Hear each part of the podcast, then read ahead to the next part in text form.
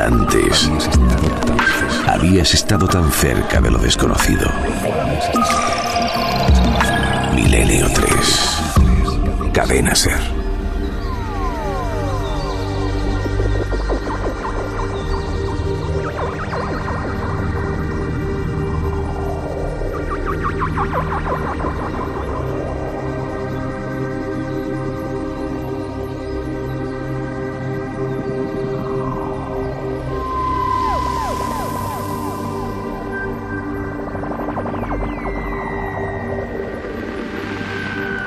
3 y 7 minutos. Aquí estamos de nuevo, Milenio 3 en la cadena SER, como siempre. Y prácticamente ya a un paso del 2014. Y empezamos en el 2002.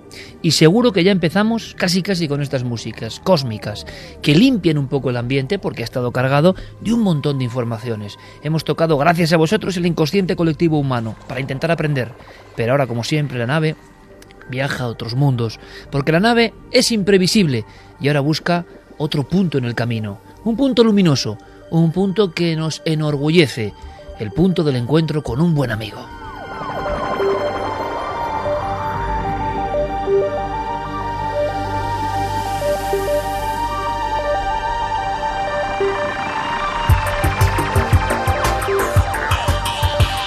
Y es que esta versión aero del mítico Oxígeno 2 de Jean-Michel Jarre no se lo ponemos a cualquiera.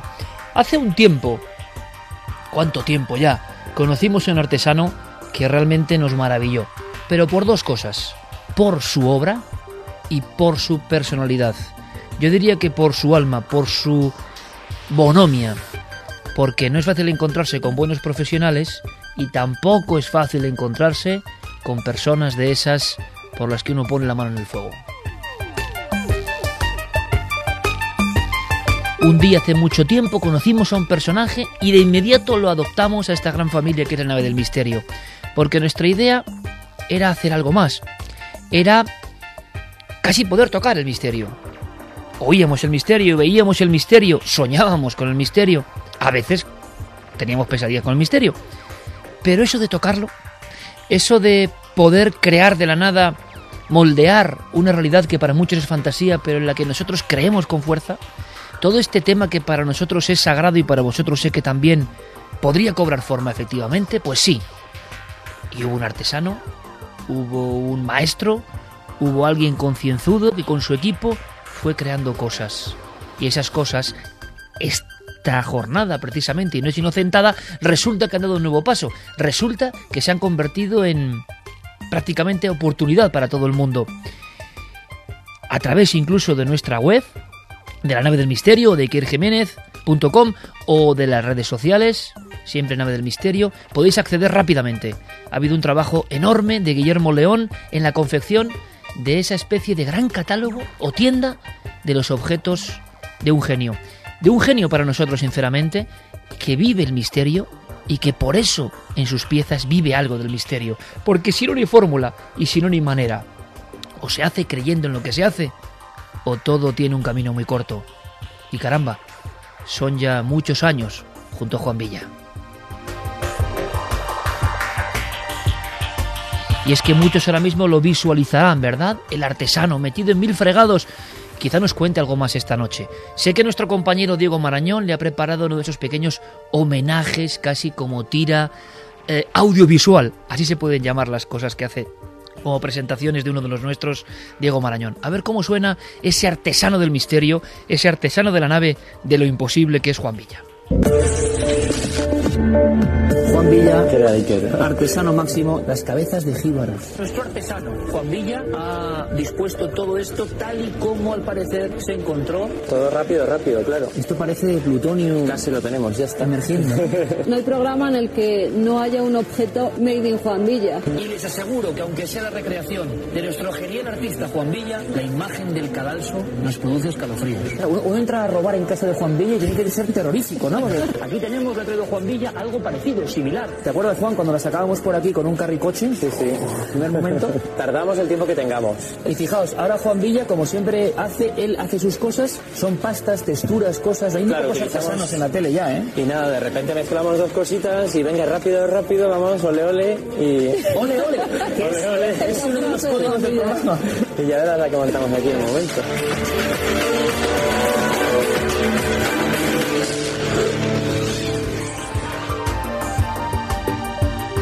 3 y 12 minutos directamente accedemos en la pantalla a través de ikerjiménez.com o de Nada del Misterio y que nos encontramos, Carmen, está ya todo activo.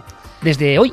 Pues sí, nos no es broma, no es broma. Que alguna, con- pens- alguna gente pensaba que era inocentada. No, no es una inocentada. ¿Qué ves? Cuéntame qué es lo que ves. Pues mira, veo muchos amigos del programa. Amigos te quiero decir, gárgolas, pazuzus, máscaras, Clara dice que ya se ha pedido el pazuzu, Clara, Sí, ¿no? sí, ya sí. está a punto de pedirse el pazuzu. vamos, hadas extrañas. Veo todo tipo de Astronautas de la personajes antigüedad. que han aparecido en el programa y que han sido hechos por Juan Villa. Eh, y pone... tienda Entra de- y descúbrela, la tienda de la nave del misterio. Eh, Javi, tú has hecho algún pedido, me parece, ¿no? Yo he hecho el super pedido de las navidades. Cuéntame, porque- por favor. ¿Es secreto o no? ¿Se puede contar? No, se puede contar. Eh, ya ramplé en la exposición de Cuarto Milenio y ahora he terminado de completar. Decía, le decía a Guillermo León que después de esto voy a tener que comprar otra estantería del Ikea para casa. cuéntame, cuéntame, por Pues favor, mira, qué es lo que cogido tienes. el- Porque me gustaría saber tú por dónde has ido. Sí, pues eh, he cogido el Pazuzu también, eh, que es Que terrorífico. es el demonio del exorcista, el original. Sí, eh, he cogido también ese astronauta de la antigüedad de, de Ecuador. Brutal. He cogido el mítico jersey de cuello de pico de Gobleki Tepe, Tremendo. que es, eh, para mí desde luego, no lo había visto en estas estatuillas, en estas figurillas, y es el que más me ha impresionado, el Es que más me ha emocionado. El gigante de Balecligol, quizá el primer dios de la humanidad. Y bueno, eh, creo que por ahí va todo. Ole, ole, Juan Bella, buenas noches. Muy buenas noches, Iker, Carmen, Javi, a todos por ahí. Bueno, ¿Qué pues que estamos muy contentos, Juan, ¿eh? Un ole ole muy grande por, por vosotros también, claro que sí. Estamos muy contentos porque ahora muchos amigos ya en toda España y en todo el mundo saben que eres el artesano de la nave del misterio y nos lo pedían hace mucho tiempo, ¿no? ¿Por qué esto no puede estar en manos de todo el mundo? ¿Podemos contar algún secreto? Tenemos algunos minutillos para que conozcáis más la biografía de, yo lo digo, ¿no? El artesano del misterio en este país. Yo creo que eso es una responsabilidad, Juan, y también es una singularidad. Y está claro, eh, lo que pocos saben es que a ti te interesaba el misterio mucho antes de entrar en la nave del misterio, ¿no? Pues la verdad es que la verdad es que sí. eh, estábamos comentando estos eh, estos días, ¿no? Desde pequeñín yo estuve refrescando el otro día dibujos y tengo unos dibujos rarísimos que a día de hoy me sorprenden, ¿no? Con unas naves voladoras, con unos monstruitos. Yo creo que desde siempre he estado muy interesado por, por estos temas, ¿no? Yo os veía por televisión, de hecho, antes de conoceros. Y, y desde luego para mí es un honor y una aventura fantástica y mágica completamente el, el- el estar formando equipo con vosotros, sin duda. Y, y muchas sorpresas y muchas historias. Yo decía en este corte que ponía Diego Marañón que entrar en tu casa, o más bien en el almacén de Prometeo, porque aquí la clave es Prometeo, que enseguida la web también estará operativa, y de momento estamos echando un capote a nuestro amigo porque creemos que se lo merece todo, porque no es nada fácil. Hay una leyenda urbana, yo digo, que es que pedimos las cosas en cuarto milenio con muy poco tiempo. Y yo digo que eso es leyenda urbana, que no puede ser verdad, que a mí se me crucen los cables. Y yo a- digo que es realidad.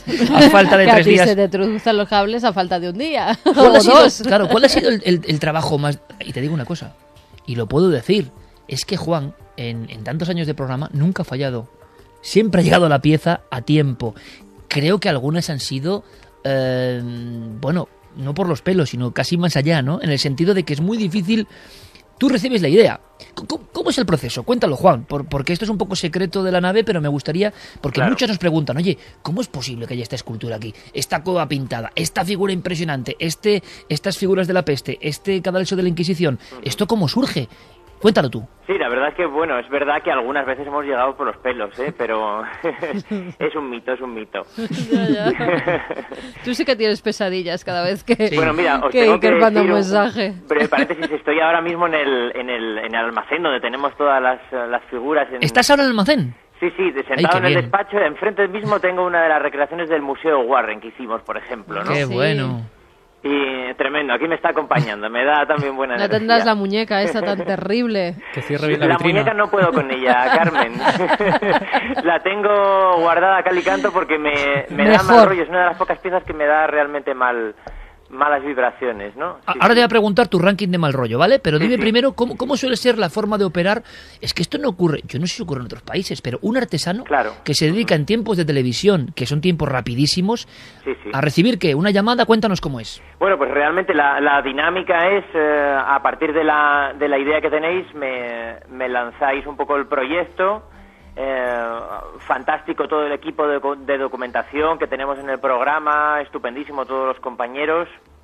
Me pasan rápidamente fotografías, una descripción y normalmente me suelo poner en contacto pues bien con el, con el especialista que vaya a venir al programa para absorber todos los datos posibles O sea que hay un trabajo de investigación. Efectivamente, y fíjate, mira, aunque tengamos cuatro días cuatro, y no por decir cuatro, sino porque son cuatro, prefiero dedicar uno entero a investigar, a estar muy seguro, empaparme bien de, de, de- de la figura, del objeto, cómo va a ser de su historia, y después ponerme los otros tres a, a- a realizarlo a tope, ¿no?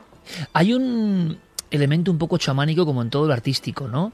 Yo recuerdo ahora mismo, no sé por qué, Juan, al maestro Chicho Bañez Serrador, que en la mesa de la nave del misterio, y tú lo sabes bien, nos decía Sí, eh, que su padre se transformaba, que su padre no era un actor, que su padre acababa eh, tomando ¿no? el ánima, por ejemplo, de Edgar Allan Poe, y se creía de verdad Allan Poe. Qué diferente, ¿no? Qué diferente interpretar a Allan Poe o creerte que Allan Poe eres tú. Claro. Bueno, pues yo creo que en las, en las eh, creaciones, Juan, sean pequeñas, sean las que están ahora mismo ya a disposición de todo el público, sí, sí. que yo lo digo, yo creo que es un regalo y, y yo creo que si alguien lo merece en este país es Juan Villa.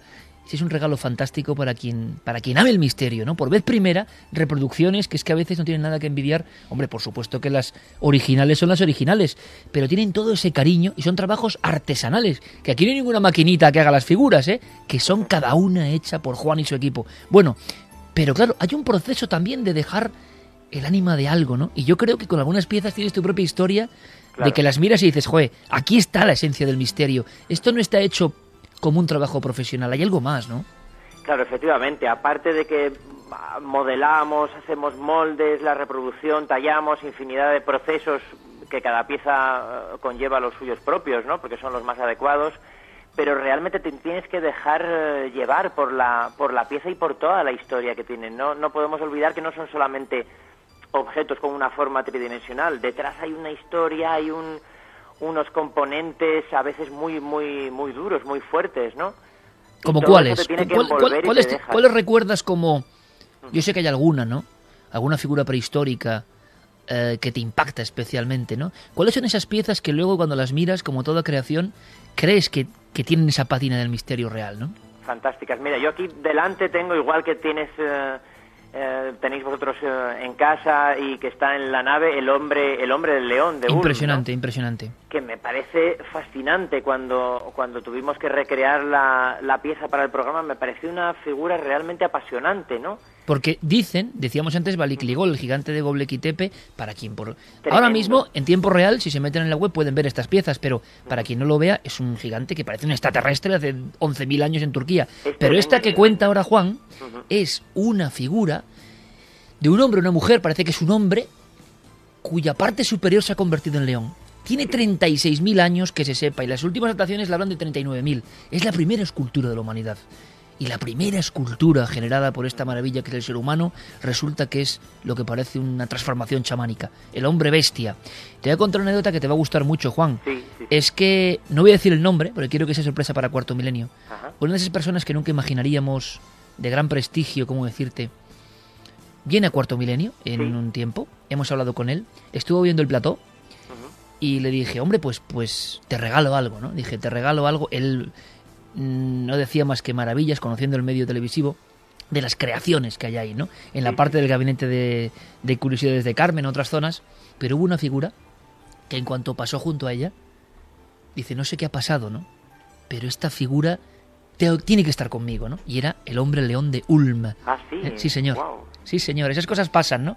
qué bueno. Y, y oye, y, y, y el ranking de las pesadillas, nunca mejor dicho? ¿Esas figuras que te dan miedo hasta ti? Pues mira, eh, sin duda, eh, lo comentábamos antes, ¿no? La, la figura, la muñeca Anabel, que es... Con lo sencilla que es. Sí, sí, sí, sí, que además rollo. es muy distinta a como aparece en la, en, la, en la famosa película que han recreado hace poquito, ¿no? Pero la, la figura real, pues eh, no sé por qué, de repente en el viaje de, de regreso de, de la grabación aquí al, al estudio, al taller, a- al almacén donde tenemos todo, me empecé a, a emparanoiar un poco con la, con la historia, ¿no? Me, me metí más de la cuenta, quizás. Nos suena eso, nos suena. ¿Sabes lo que pasó con la, con la muñeca de verdad cuando iba Sí, en el sí, coche sí. de viaje? Hablamos de la Warren? muñeca de los Warren, que enseguida la gente puede verla eh, con un clic, vamos. Sí, Efectivamente, pues. yo te estaba escuchando la voz, Carmen, reviviendo la historia y con la muñeca detrás. Me imagino a Juan Villa cagándose en no mí. podía con ello.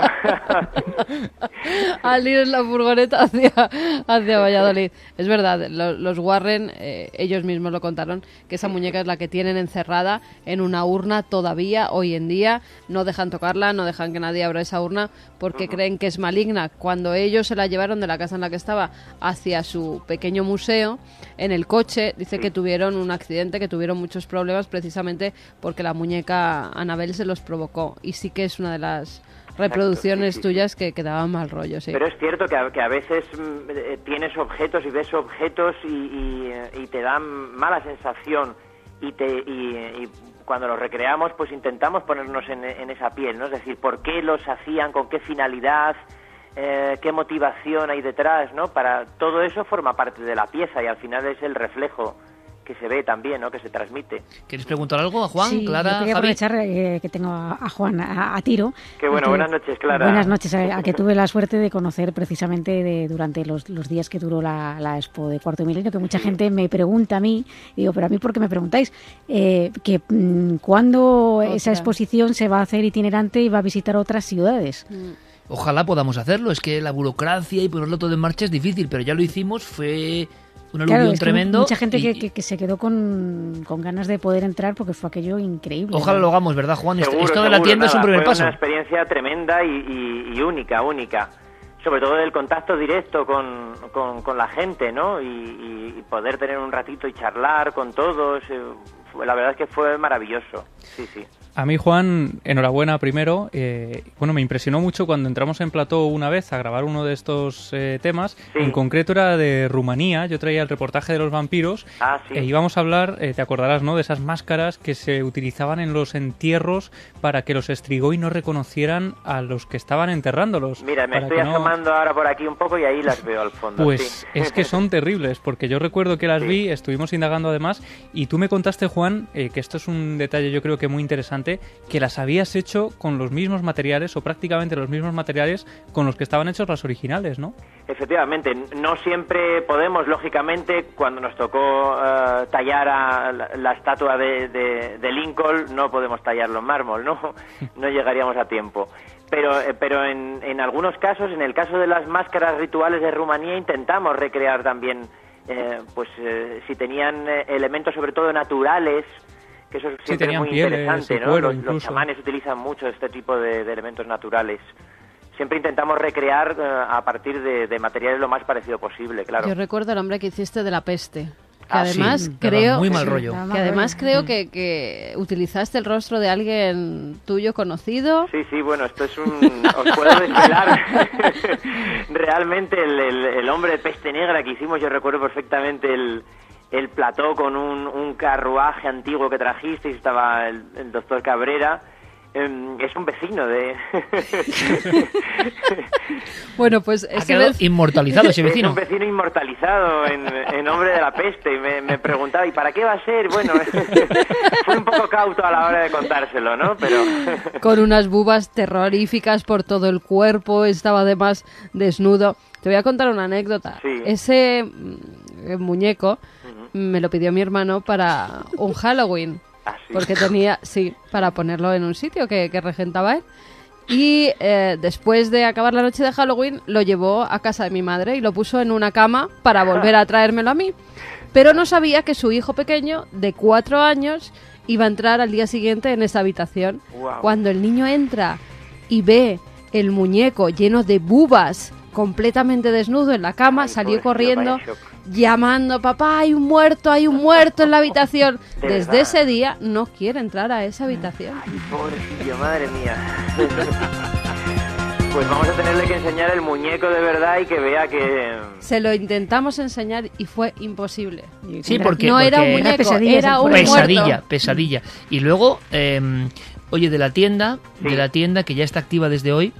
y que se puede acceder por diferentes vías y también desde la nave del misterio, desde ikerjiménez.com y Guillermo y, y Diego también ayudando, darán todos los datos y toda la difusión que ya está en redes. Eh, ¿Tú qué clicarías tú mismo como, como artista? ¿Qué, qué te pedirías? ¿Qué te llevarías de lo que está ahí en ese escaparate? Que es como entrar en la tienda de las maravillas. Es una tienda donde está separado por, por diferentes áreas. Hay arqueología, hay iconografía del misterio, hay gabinete de las curiosidades. Hay un montón de cosas, máscaras de poder ancestral. Pero tú, ¿qué, qué clic harías? Claro, la verdad es que, que- que nos apetecía un poco eh, con esto, jugar un poco con el mundo de, de- de la fantasía, de la imaginación, que me parece eh, indispensable, ¿no?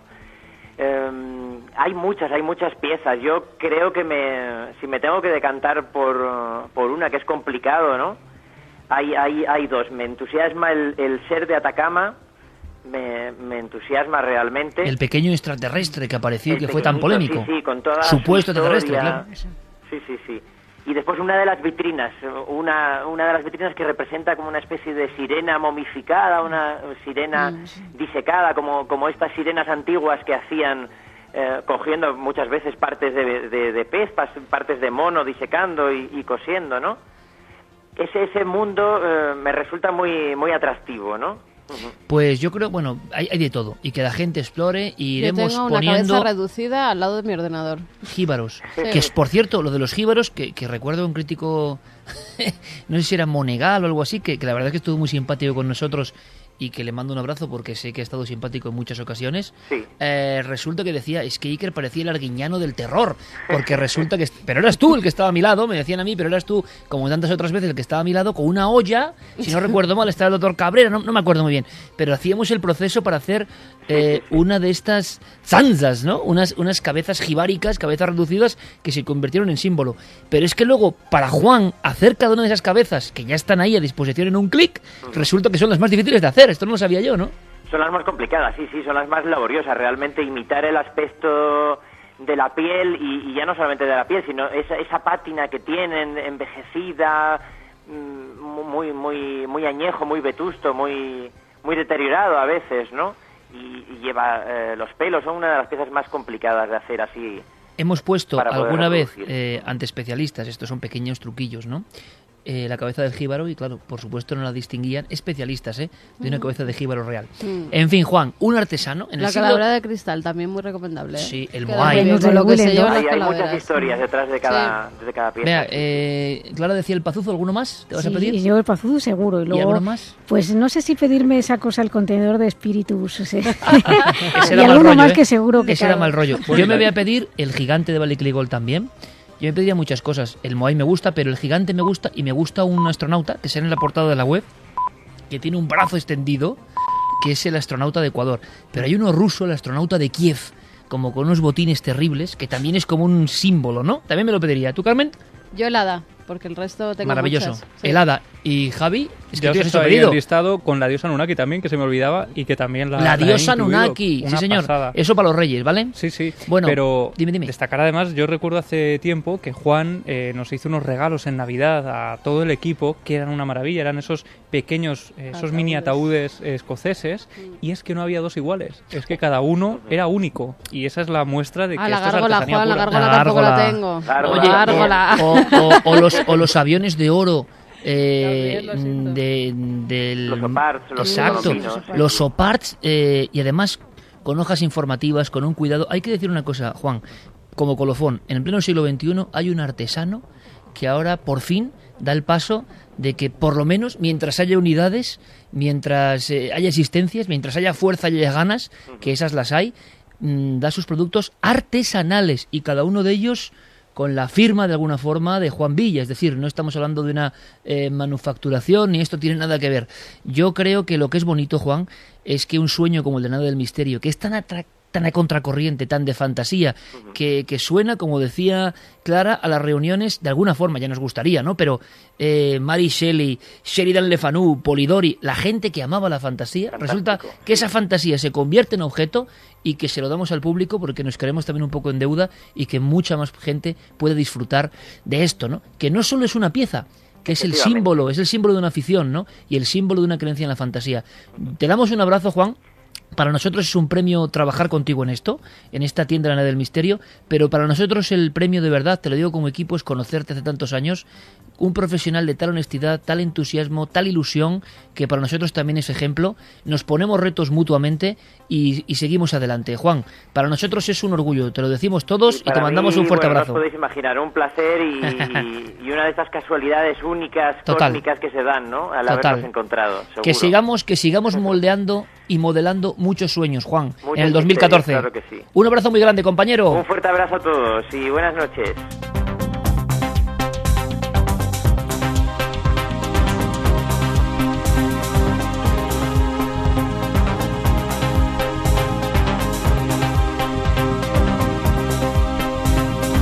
Y es que de verdad, no, no es porque sí, ¿no? no es una cosa cualquiera, es un compañero al que tenemos un afecto tremendo y que hace algo que no hace nadie, creo yo, Clara, en el mundo, ¿eh? Creo yo que no hay nadie dedicado en ¿Quién- cuerpo y alma a esto, ¿Quién ¿no? nos iba a decir hace años, ¿no? Que a lo mejor cuando estábamos precisamente mirando fotos de estas, de estas piezas, nunca podríamos tenerlas en las manos a menos que fuéramos a un museo y ni siquiera entonces solamente poder verlas, que, que iba a haber una tienda, un lugar al que dirigirse y poder tenerlas. Desde luego espero que, que aguanten las unidades hasta que haga yo un pedido, por lo menos. Claro, pero eso es lo que pasa, Clara, que además yo sé que Juan ha hecho un esfuerzo enorme en la cuestión precios, que son cosas, sé también que la cosa está muy difícil y, y aunque no podáis comprar, os lo digo, merece la pena vagar por esa tienda virtual y ver las piezas. Es que es un museo, es maravilloso, es un, es un gran trabajo. Ahora vamos a hablar de algo y quien quiera, pues acceso libre y directo, por supuesto. Eh, nos enorgullece, ¿no? Apadrinar de alguna forma un proceso tan bonito en el que habrá novedades. Seguro que, que incluso nos dais ideas para hacer figuras nuevas eh, y nuevos proyectos. Fíjate, en este tiempo, estamos ya que es en el 2014, nos ha dejado un personaje entrañable, vehemente, ve- vehemente eh, y duro de, de- de pelar en muchos aspectos, ¿no? Todo un personaje, toda una época y un misterio del que tú sabes mucho, la sábana santa, que a él, que es lo bonito, ¿no? Le apasionó, le arrebató. Diego Marañón, compañero, buenas noches. Hola Iker, muy buenas noches, ¿qué tal? ¿Nos ha dejado quién?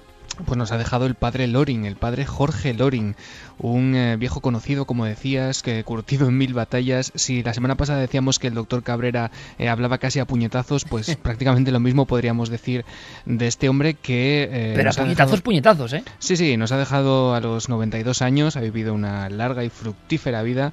Eh, nos dejaba esta semana, él había nacido en Barcelona, había pasado su juventud en Madrid, pero había ejercido la mayor parte de, bueno, de su profesión, ¿no? Él era sacerdote en la zona de Andalucía, en la zona de Cádiz, en el puerto de Santa María. Allí pasó muchos años. Eh, su padre fue un conocido ingeniero malagueño que desarrolló pues varias patentes, ¿no? relacionadas con, con la navegación aérea. Él llegó a establecer una línea de cepelines incluso entre Sevilla y Buenos Aires. Y Lorin llevaba muchos años en estos temas. Él se había ordenado sacerdote en 1954, cuando tenía 33 años. Em, durante 25 años Iker fue, em, fue el encargado de eh, bueno de, de avivar ese misterio de la sábana santa en diferentes debates, en diferentes medios de comunicación. Él era considerado una autoridad mundial y había escrito incluso un libro sobre el tema. Eh, había impartido numerosísimas charlas y como te digo participó en numerosos debates. Por ejemplo, este de la sábana santa em, fue un tema que tocó con Javier Sierra, nuestro compañero Javier Sierra, hace unos años en el programa El otro lado de la realidad. Fíjate. Vamos allá. La sábana santa se veneraba en la iglesia desde mucho antes, pero claro, eh, ahí no se veía gran cosa, unas manchas, una, no, no, se veía poco. Pero cuando Segundo Pía saca la foto, resalta las manchas que había allí y sobre todo ve que es un negativo, pero ¿cómo va a ser un negativo que la fotografía se acaba de, inventar en el siglo XIX y la sábana la tenemos desde, desde la Edad Media? Usted, pad- padre Lorin, pese a todas las noticias que después salieron y que comentaremos, considera que la sábana santa es auténtica. Sin duda. Sin duda alguna. Sin duda. Eh, bueno, no yo, yo no soy nadie. Yo he asistido a seis congresos científicos internacionales con una media de 500 científicos del mundo entero y en todos estos congresos se ha demostrado que la sábana es auténtica. Con científicos de la talla de, de, eh, qué sé yo, Jackson Jumper de, de la NASA americana o de Bucklin, eh, un patólogo eh, internacional, etcétera, etcétera. De inmediato vemos dos cosas, Diego. La vehemencia, la fuerza, eso se tiene o no se tiene y ya está. Y no es impostado, no es hay mucha más verdad. Eh, ¿Qué Hay va? quien dice que, que uno transmite lo que es y punto. Se puede estar de acuerdo o no, pero qué potencia y qué argumentos. Y una vez más, Carmen, se repite, con muchos religiosos. Religiosos que eran bastante comedidos y que al ver la imagen, le ocurrió a mucha gente viendo la primera transmisión en el 78 de los exámenes de la Sábana Santa, muchos a través de, de televisores aún en blanco y negro, les impactó tanto la imagen de ese hombre de la sábana santa que su vida se transformó. Y ahí, sea lo que sea la sábana santa, hay un misterio enorme. Fue como una cosa también, no de pesadilla, al revés, colectiva, que, que les metió electricidad en el cuerpo para siempre, ¿no? Yo recuerdo cuando, cuando llevamos a- al padre Lorena al programa, que además era uno de esos sacerdotes que siempre te pegan un pellizco en la mejilla y te dan un buen porrazo al darte un abrazo, que te dan... con- Sí, sí, pero es que esa fuerza que, Era que vehemente en transmite... todo. Exactamente, esa fuerza que transmite hablando, la transmitía también al, al hacer eh, sus emociones, al,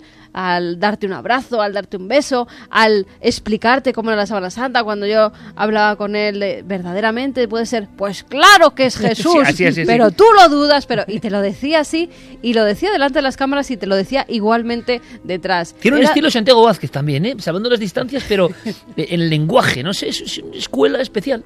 Especial. Sí, la verdad que sí, que era una persona muy especial. También hablaba muy alto porque estaba muy sordo. no, Efectivamente. no, no escuchaba casi nada, le tenías que hablar y él te decía, acércate más hija porque es que no te oigo nada. Pero esa vehemencia sí que se veía que aun siendo muy mayor la tenía y tenía una fuerza y además es que no paraba.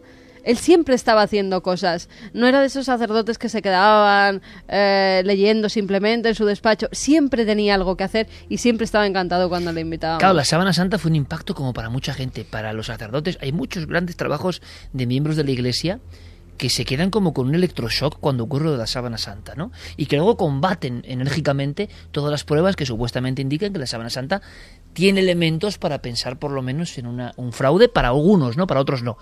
Pero hay más elementos, Diego. Es que él no se cortaba y claro, la televisión, gloria y miseria de la televisión, es que enseguida que ve un personaje que tiene esa fuerza, no lo desaprovecha. No. Y más en tiempos de debates, ¿no? Sobre otros temas más profundos incluso. Sí, efectivamente, la fuerza esta que comentabais, que comentaba Carmen, además la mantuvo hasta hace muy poco. Yo recuerdo que, al menos yo la última aparición eh, eh, en la que pude ver al padre Lorin fue hace no mucho tiempo. Él ya superaba los 90 años y seguía manteniendo esa fuerza impresionante en sus apariciones televisivas. Eh, como decís, tampoco paraba. Él escribió muchísimos libros.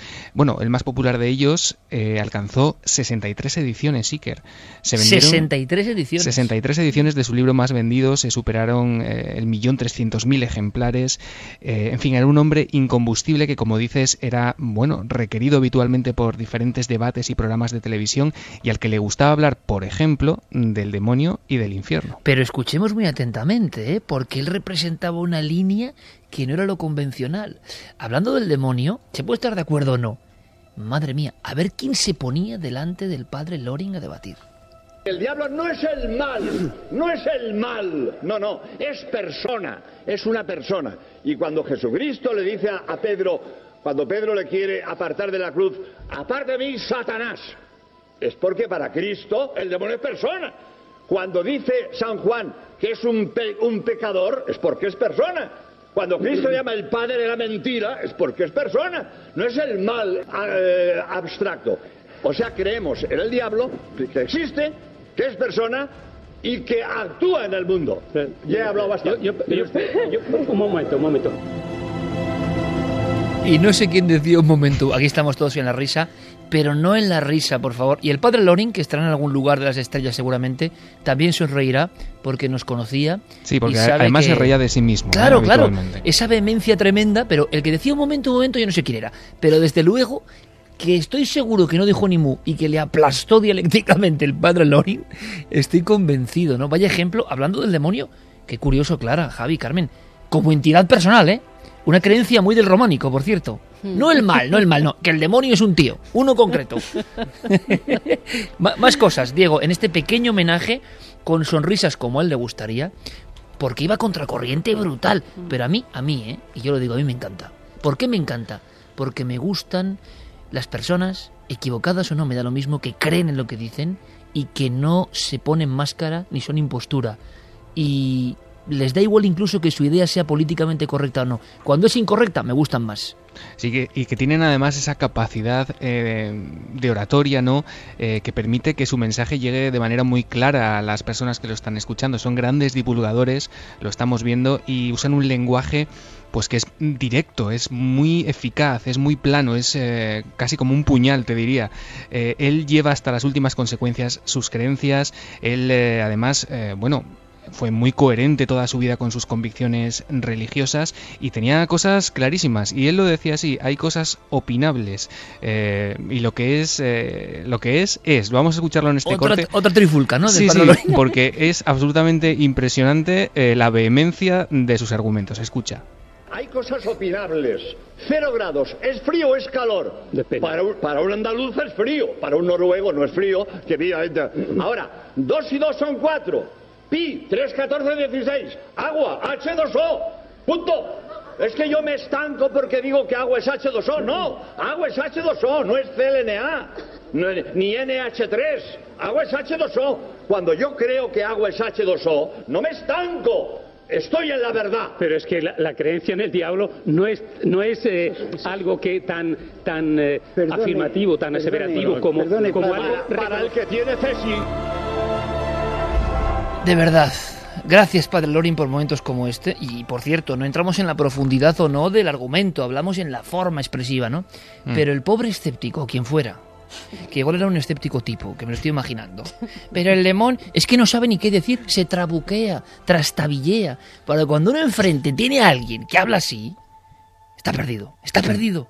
Le, le- le arrebatan, le pasa por encima, se convierte en adoquín de, de una carroza que le, que le lleva. Y claro, en un debate, pues los escépticos, pues ¿qué iban a decir? Pues nada, una fuerza, se nos ha ido una fuerza. Me recuerda a Freisedo también en alguna forma. Sí, es- se es puede estar de acuerdo o no, Diego, ¿verdad? Verdad. Bueno, Pero es gente que da puñetazos, hombre. recordará inevitablemente porque además los dos comparten eh, su orden religiosa, no los dos son jesuitas o pertenecieron a, a esa orden. La verdad es que el padre Loring era curiosamente además era un gran aficionado a la astronomía, pero en los debates H2O. televisivos en los debates televisivos se le requería habitualmente para hablar de temas como estamos viendo relacionados con la religión, la sábana santa, el diablo o incluso el, supuesto milagro de la o la aparición o lo que se veía en el ojo de ese famoso cuadro de la Sí, Virgen señor. de Guadalupe.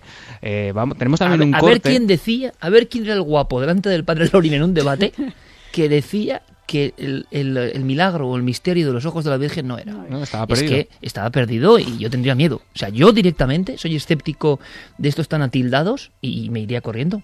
¿Le escuchamos? Sí, sí, vamos allá. La cara que tiene el obispo Zumárraga en el ojo de la, de la Virgen es la misma cara que tiene Fray Juan de Zumárraga en un retrato al óleo y el mismo retrato al óleo que le hicieron en vida, que está hoy en el Museo de Historia del Castillo de Chapultepec, la misma cara del retrato al óleo que le hacen en vida, la misma cara hoy, el microscopio lo encuentra en el ojo de la Virgen.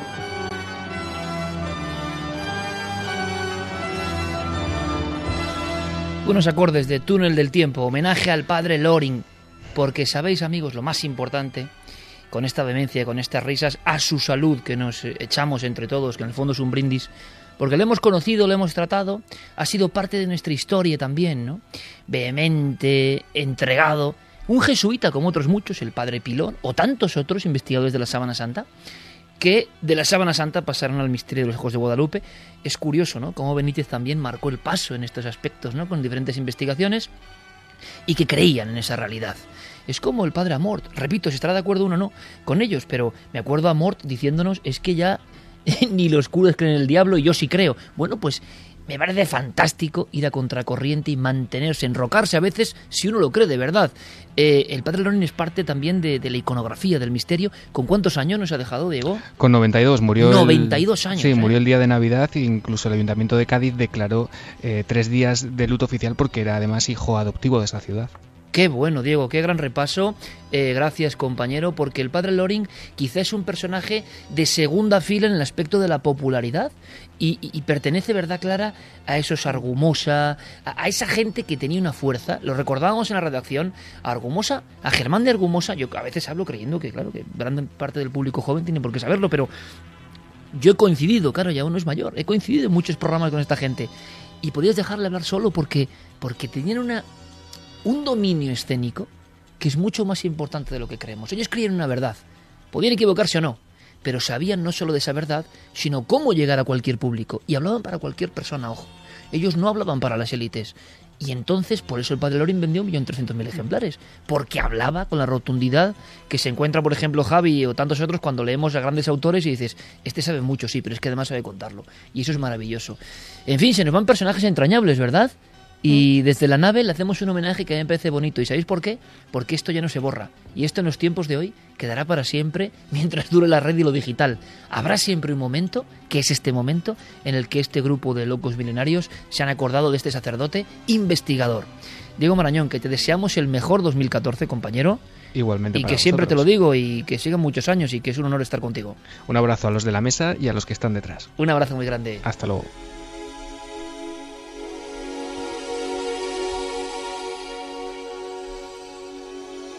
Fermín, ponte, ponte. Agarra, agarra el cincho amarillo. Porque está pasando, bueno, algo muy gordo en, en las redes. El colapso es total con el tema de las pesadillas. No me extraña. Pero hay otra cosa que no es inocentada, es que es real.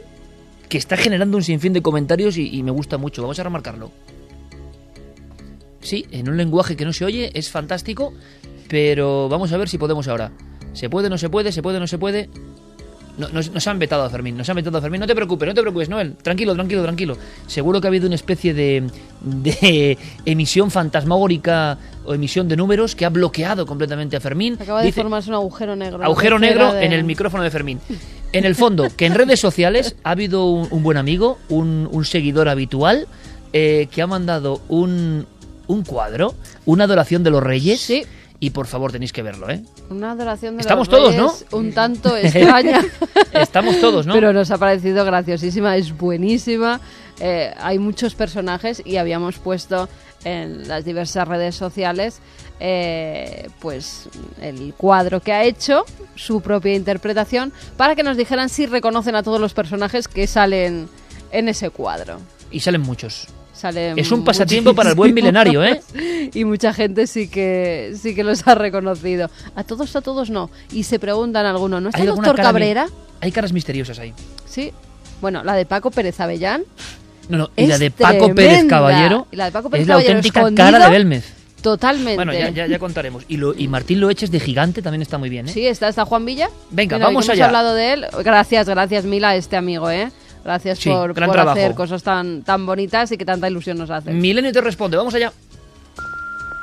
Hola, soy Alberto. En primer lugar, querría felicitarte por el programa. Siempre que puedo lo escucho. Y en segundo lugar, me gustaría hacerte una pregunta.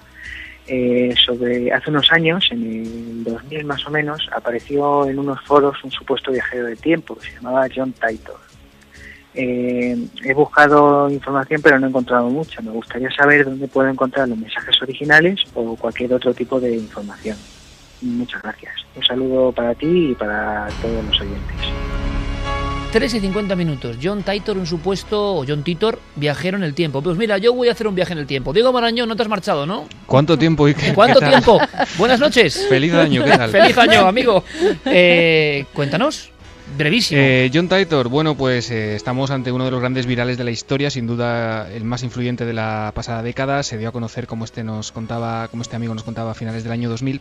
La verdad es que durante mucho tiempo dejó una serie de profecías, algunas relacionadas con un presidente de los Estados Unidos negro, por ejemplo, fue una de las más comentadas, otras que en teoría están por llegar, como una tercera guerra mundial. Mm, Esta leyenda de John Titor tuvo un gran aliado en el programa Coast to Coast, que es eh, bueno un clásico en Estados Unidos, pero también muchos detractores. Se investigó, hubo varios programas que le siguieron la pista, como Voyager, que es un programa italiano que a lo mejor te Sí, suena Iker, claro, hombre. porque hace un tiempo además lo escuchamos, algún fragmento en nuestro, zapping, en nuestro zapping internacional del misterio. Bueno, lo que descubrieron es que eh, apenas había huellas ni rastro en el pasado de, de cualquier John Titor o de Fue el primer gran viajero del tiempo de la era de la red, ¿no? Diego. También es un viajero en el tiempo, ¿Qué en la está era de la pasando? red. Dios santo, ¿qué está pasando esta noche? O sea, de repente también han bloqueado a Diego Marañón. En fin, misterios de la noche. Pero como Diego es tan, mm, de alguna forma, resumido en sus explicaciones, ha quedado clarísimo, ¿no? Un gran viral. Ahora, el misterio de esta noche, y no es inocentada, habrá que resolverlo. Hola, buenas noches. Mi nombre es Sergio Rubiales y soy de Cádiz. Y mi nombre va sobre el mayor suicidio, bueno, que yo tengo entendido, el mayor suicidio que ha habido en la historia, con más de 900 personas, entre adultos y niños. Quisiera saber todo lo que se sabe de eso, porque por lo visto fue un cura. Buenas noches y feliz, y, feliz año nuevo. Gracias. Buenas noches, amigo, y abrazos a toda la gente de Cádiz, que, que pasamos mucho por ahí y es que nos encanta. Es un sitio con mucho arte y maravilloso, pero claro, para contar todo, todo lo que. Para lo contar todo lo que un hizo programa entero, Jim un programa entero. necesitaríamos más de un programa entero. Pero por lo menos este algo de última hora que se haya sabido. o Nada, no, ¿no? de última hora, ¿no? Lo que nos preguntaba era qué pasó, en realidad. Y lo que pasó es que Jim Jones eh, fundó el Templo del Pueblo, que era una secta que cometió el mayor suicidio de la historia. 913 personas se quitaron la vida, eh, les dio una especie de mejunje con veneno para que se lo tomaran, para que lo ingirieran. Y las imágenes dieron la vuelta al mundo, se publicaron incluso... No era un cura realmente. era No, una especie no era de un cura, predicador. era un ¿no? predicador, era un predicador Además que... de una secta aparte, digamos, ¿no? De una secta que además se dedicaba a hacer pues eh, castigos muy muy crudos, entre ellos a los niños que se portaban mal, que, que estaban dentro de la secta, por ejemplo, los metía en un cubo y los bajaba al pozo y allí los tenía horas, incluso algunos de ellos permanecían noches enteras, a otras personas eh, les hacía cortes en los brazos y luego echaba sal para que sintieran el dolor. Bueno, les sometía a todo tipo de pruebas tremendas hasta que por fin acabó con todas sus vidas. Mi nombre es Rodrigo Andújar y bueno, mi pregunta iba dedicada a que en uno de mis viajes a las Urdes, bueno, más bien a, a la zona de Salamanca, eh, con frontera de las Urdes, eh, en un sitio que se llama La Patueca o el convento de San Juan de la Cruz, hay una ruta que es la de las cabras pintadas. Entonces, si sigues esa ruta, te llevas hacia, hacia unas pinturas rupestres, donde, bueno, hay unas escenas de caza, y por arriba, bueno, pues vi un- una pintura extraña, un objeto así extraño como en forma de disco con una serie de, ventanitas, parecen como ventanitas a los lados. Entonces, eh, la leyenda que te explica lo que es la, la pintura, las pinturas que hay, el significado, eh, bueno, pues no viene qué, qué significado o qué significa ese, ese objeto. Y me gustaría saberlo, si, si me lo podéis solucionar, pues os lo agradecería. sobre el mundo rupestre de las urdes también para otro programa, como son todas las interesantes cuestiones que contáis.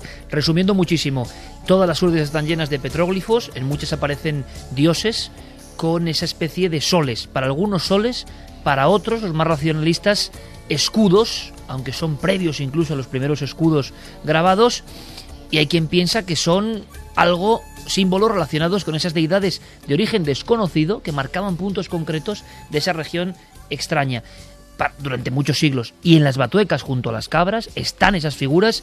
Hay varios trabajos impresionantes. Busca por petróglifos en las urdes.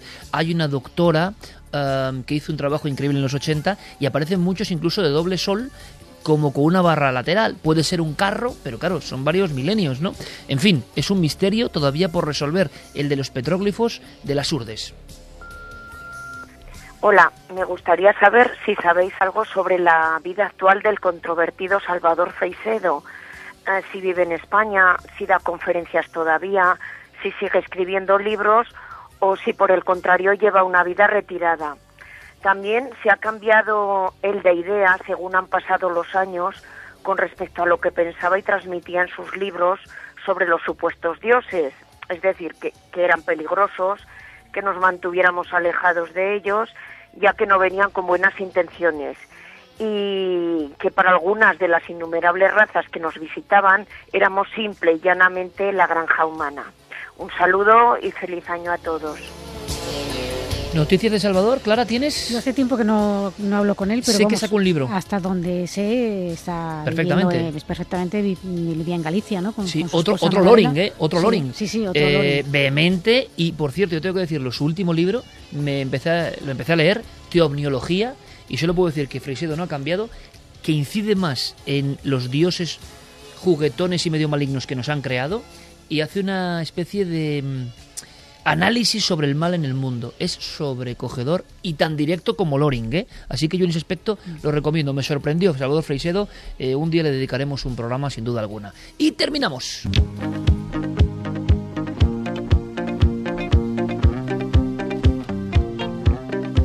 con esta música maravillosa, última vez que suena en el 2013, que para todos, ¿no? En general en este país ha sido un año complicado, pero seguro que vemos la luz, estamos todos convencidos y esta música también es que va, va a haber que hacerlo global, pues cada noche la bendición de alguna forma es esta música que es buena energía para todo el mundo, para que pensemos en el milagro que es vivir y darle la justa importancia, ¿no?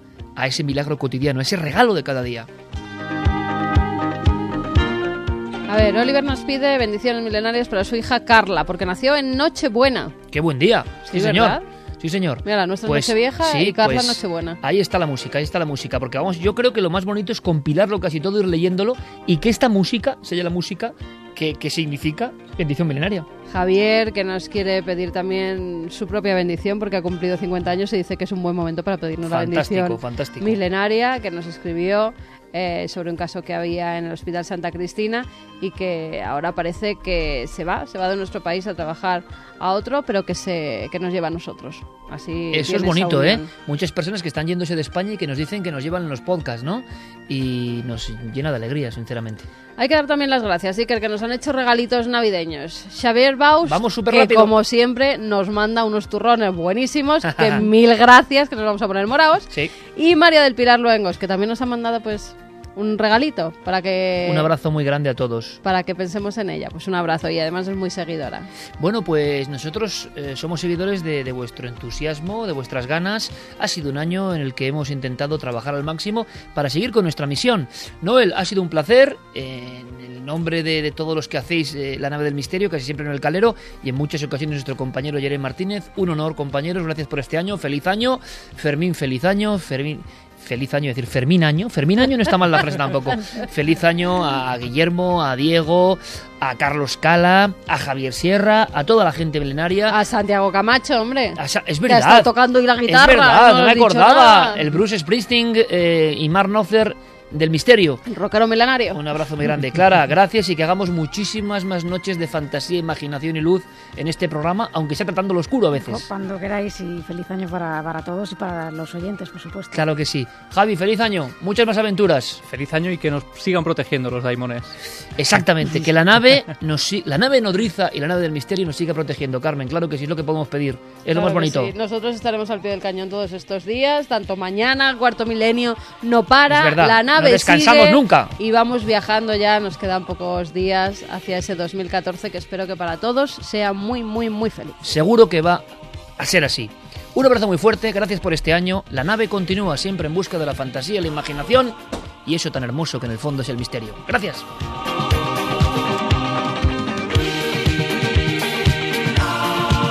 Milenio 3. Cadena Ser.